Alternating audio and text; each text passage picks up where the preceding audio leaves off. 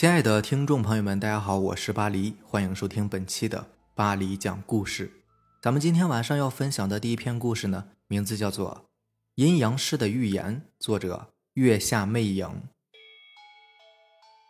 小时候，村里面有个老爷爷，名叫李明威，已经年过七十了，可是那身体却很硬朗，那脸蛋儿啊，居然还红扑扑的，有种鹤发童颜的感觉，就好像金庸小说里面的周伯通似的。是个老顽童，他常常喜欢和村里的小孩待在一块儿。孩子们呢也喜欢这个老爷爷，因为啊，他总是会给我们讲很多我们从来没有听过的故事。这个老爷爷确实是个老顽童型的，他总是对孩子们说：“不要叫我李爷爷，叫我威哥啊！”所以孩子们也都一致喊他威哥了。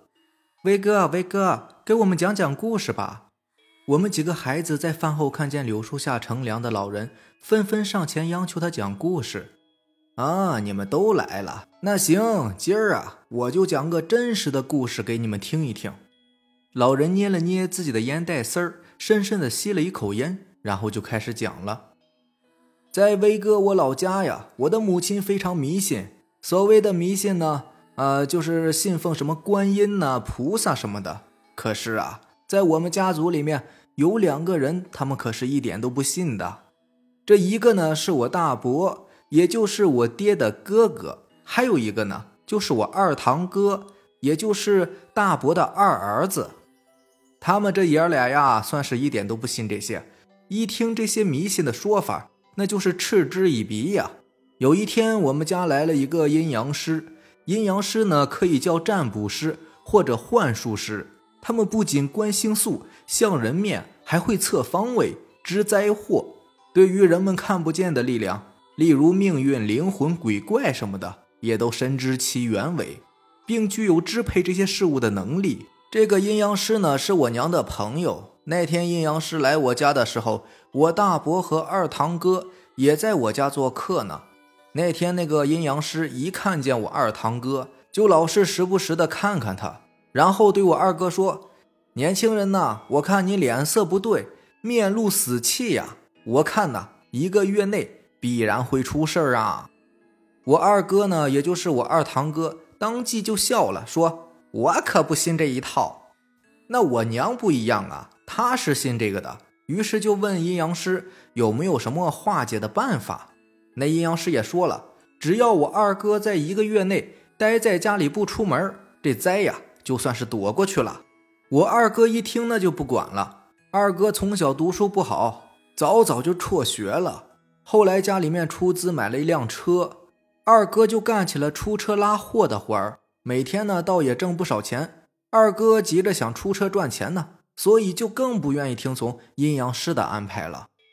我娘她就不答应了，严肃的说了我二哥几句，并且让大伯监督他，不准他出车，要出呢。那也得是一个月之后再去，可是我这个大伯呀，他也是一个无神论者呀，然后就说了，由他去吧。就这样，我二哥依旧是和往常一样，每天出车拉货。再过了二十八天的时候啊，这天上午，二哥呢还来找我娘说：“那你看我这不是活得很好吗？哪里死了？那个阴阳师啊，净瞎说。”我娘还是劝我二哥留在家里面，不要出车了，也就剩那么两天了。这两天也挣不了几个钱嘛。可是我二哥就是那脾气，怎么也听不进去。可是啊，就在这天的下午，就真的出事儿了。下午的时候啊，我二哥出车回来的时候，半路遇见同村的二愣子。这个二愣子和我二哥玩的非常好。就在那时候呢，我二哥的车就出事儿了。后来的事情啊，就是由那个二愣子说的。话说这个二愣子那时候也在考驾照，可是他连轿车都没有学会开呢，他就央求我二哥说他想开开这个大货车，这简直是找死啊！按理说他是万万不能开的，可是我二哥居然同意了。后来就真的出事了。本来一开始车子开的还好好的，可是就在他们把车开在半山腰环形公路的时候。车子突然失控，冲向了公路旁的防护栏。那二愣子就那么猛地被甩出了货车，然后甩在公路上。而我二哥呢，连人带车一块滚到山崖下边去了。后来我大伯他们一起去找我二哥的尸首的时候啊，看见整个货车就变得不成样了。他们在车底下找到二哥的尸首，那叫一个惨呐！尸体被压在车底下，好几处压得个稀巴烂，车子里呢红的白的一片。后来发现脑袋不见了，这才在离车几十米远的地方找到那颗被削走的人头。在办理二哥丧事的时候，我大伯是哭得死去活来，后悔自己没有听信那个阴阳师的话呀。就在我大伯哭得稀里哗啦的时候，突然有一个人悠悠地说了一句话，那是一个女人。只听她慢慢的说道：“先别着急哭啊，还生大儿子呢，等大儿子死了一块儿哭也不迟啊。”在这灵堂前，突然有人冒出这么一句话来，着实让人愕然呐。我大伯就问那个女的：“你刚才说什么呀？”那女人突然像是如梦惊醒一般，看着众人说道：“我我刚才说什么了吗？”原来这个女的呀，也是那个阴阳师的徒弟。她有一种本领，就是在不经意间会说出一些即将发生的事情，但是过后自己又会忘记自己说过什么。问他怎么解决吧，他也不知道。我大伯经过了二哥的事情之后啊，更是吓得不轻，赶紧向我娘求救，看能不能找到先前那个阴阳先生，怎么也得救我大哥一命啊！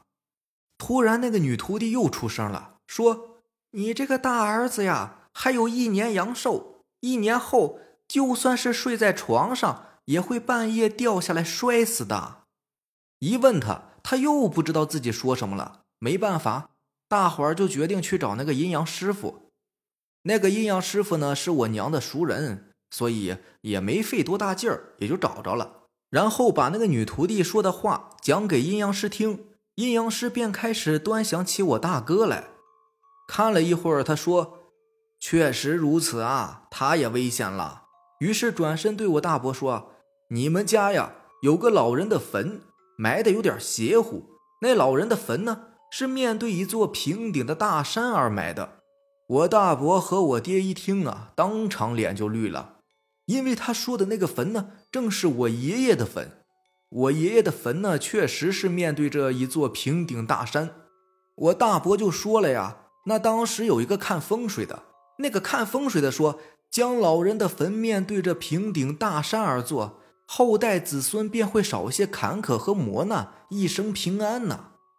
阴阳师听了之后就说：“这个看风水的呀，那就是个半吊子。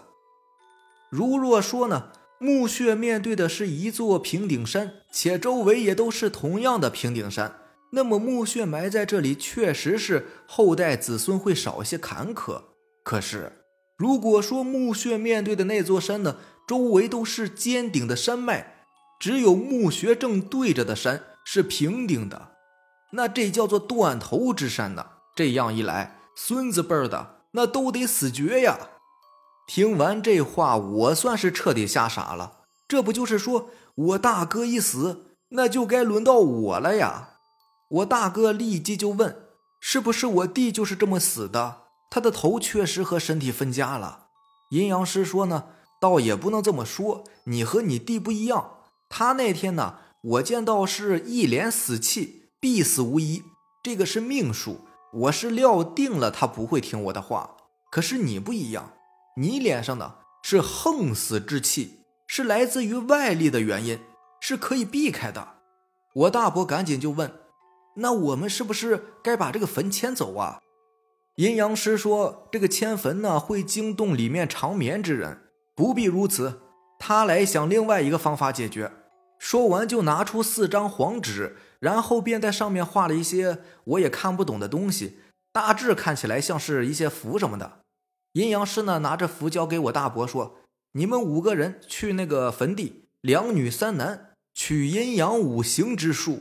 男人必须阳气十足，也就是说不能生病，不要已婚的，已婚的阳气不足啊，也不要属蛇的，蛇呢属阴。而女人呢也要未婚的。”未婚女性身体内还未曾注入一丝阳气啊！当然，这话现在也也不太好使了。而且这个女性呢，属性不限，随便。然后这五个人就去了墓地，将这四张符纸分别埋在坟墓的东南西北四个角落。四个人埋上符纸后，一个人站在坟墓前面，面朝那个平顶的山就可以了。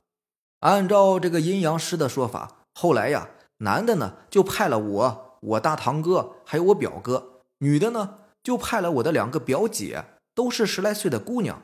我们五个人就跟着阴阳师去了，然后按照阴阳师的要求，将符纸给埋了下去。那那后来怎么样了呢？孩子们问。啊，后来呀，后来我那个大哥呀，也就是我大堂哥，娶老婆生娃了呗，并没有在一年后死去。这就是阴阳师的预言。我们听完之后呢，仍然是感觉匪夷所思。难道一个人真的可以通过外界因素逆天改命吗？下面这个故事名字叫做《乡村之旅遇鬼》，作者吉祥海云。在一个晴朗的初春早晨，我出发去了一百公里以外的一个小村庄。我是一名业余的摄影爱好者，常在假日里面去一些村落拍照什么的。据说那里民风淳朴，村民们呢都是很友好和善的。只是那里交通不发达，还很落后，村民的思想也很闭塞。他们还生活在九十年代的车轮之中，但那里却有着迷人的风景和最接地气的空气。我还是怀着好奇的心。一个人出发了，果然是不虚此行。这里的环境实在是太美了，山清水秀，峰峦叠嶂。特别是村前的一条小河，缓缓地将小村落包围起来，就像是一弯新月环抱着一颗颗璀璨的星星，迷人而美丽，又富有诗意，太美了。这里真的是一个世外桃源呢，没有世间的纷纷扰扰，只有舒适和安逸。本来当天要返程的我，似乎对这里产生了浓厚的兴趣。对他着迷的不行，就索性住了下来，明天再走。村里的老人很热情地款待了我，他们告诉我，因为这里地处偏僻，交通也不发达，生活呢相对还很落后，一年也不见有几个外人来的，只有到了年底，在外打工的小年轻们才回来过年。一过完年呢，他们就又出去打工了，所以现在村子里面基本上都是老人和孩子。村子小，也就十来户人家。留下的老人孩子呢，也就二三十人，但对于我来说，这里却是那么的平静和谐。我真想永远都待在这里，过着安逸的生活。我的脑海里突然冒出一个念头：将来我要是来这里养老，就在湖边盖一座房子，然后和心爱的人共度晚年，那该是多么美好的一件事啊！村长把我安排在了村委会的一间值班室里。在他送我到值班室的路上，他吞吞吐吐，好像有什么话要对我说，可又不敢说。最后只是告诉我，这里有一个规矩：晚上十点以后只能待在屋子里，千万不要出去。不论外面发生什么事情，千万千万不要出去。看着村长凝重的表情，我也只好点头答应。可是心里面却直犯嘀咕：为什么呀？难道晚上会有什么怪事发生吗？但是晚上很平静，似乎根本就没有什么事。我迷迷糊糊的睡着了，恍惚中我似乎发现自己的窗前站着一个人影，一个女人的人影，个子不高，留着长长的头发，一直在窗前盯着我看。我努力的睁了睁眼睛，想要看清那个人的样子，但无论我怎么看都无法看清他的样子。突然，那个人影转身向着村边的小河边走去。我不知道是梦境还是真实的，竟然也跟着他走了出去。我把村长对我说的话全忘了，但又好像我是身不由己的跟着他出去了。这时的我还算是清醒，双手拼命的抓着门框，不想出去。可是我的脚似乎已经不听我的使唤了，一直带着我向外面冲去。我想喊，可是喉咙里面似乎被什么东西给卡住了似的，根本就发不出声音。我唯一能做的就是拼了命的抓着门框，迫使自己停下来。而那个身影看到我不肯跟他走，转过身，飘飘然的向我奔了过来。这一次他距离我是那么的近，我也终于看清楚了他的长相。这哪里是脸呐，分明就是一块腐肉。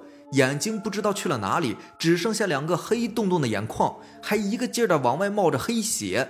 脸上根本就没有一块好肉，皮连着肉都在不停的往下掉。还有鼻子，那根本就没有鼻子呀。嘴巴呢，也只剩下骨头，一直咧到耳朵旁。他还在向我靠近着，我已经闻到了一股恶臭，离我越来越近，我快要窒息了。这到底是个什么怪物？我非常害怕。可是四周根本就没有一个人，谁能来帮帮我呀？难道我今天就要死在这里吗？我好害怕，我只能紧闭着双眼，上半个身子拼命地往屋里凑，可是我的脚却分明的想往外冲。我知道今天是逃不过去了，我索性放开双手，不再做任何的挣扎，任凭我的脚把我送到那个鬼影的身边。我和鬼影来了一个正面接触，我还是紧闭着双眼，没有勇气看眼前的一切。但我感觉到鬼影举起了双手，干枯的双手缓缓地触摸着我的脸颊，我似乎听到了哭泣声。难道是鬼影在哭？是的，没有错，除了我就只有他了。这一切都太诡异了。在我还没有回过神来的时候，突然鬼影一把拉住我的手，将我向前面带去。我猛地睁开眼睛，前面就是村外的小河呀！难道他要把我带到河里去吗？我真的是被吓坏了。这种情形，我也只有等死的份儿了，丝毫没有办法。突然，身后响起了一声呵斥：“够了，春香，收手吧！你还要害死多少人呢？”是村长的声音，是村长来救我了。我好像是抓住了最后一根救命稻草，拼命地挣扎着。而此时的鬼影也听到了村长的叫声，就在要把我带入河中的一瞬间，停住了手，立在了河边。春香，我们都知道你和你的孩子是枉死的，你们无辜，可他们也是无辜的呀，这又何必呢？这些年你已经害了好几条人命了，够了，收手吧。此时，我明显感觉到鬼影在悲惨的哭泣着，抓着我的手已经慢慢的放开了。我恨，我好恨呐！为什么我会失去儿子？你们知道吗？这么多年我还留在这里，我就是想要找到他，可我怎么也找不到。为什么要让我们母子分离？为什么？除非找到我儿子，要不然你们谁也不得安宁。鬼影放下这样一句狠话。突然就消失不见了，村长赶紧把我扶到屋里，然后对我讲了一个十分悲惨的故事。二十年前呢，村里面来了两个外人，就是刚才的鬼影叫春香的那个女人和她八岁的儿子，他们是因为家乡闹天灾没有饭吃，才一路乞讨到这个村的。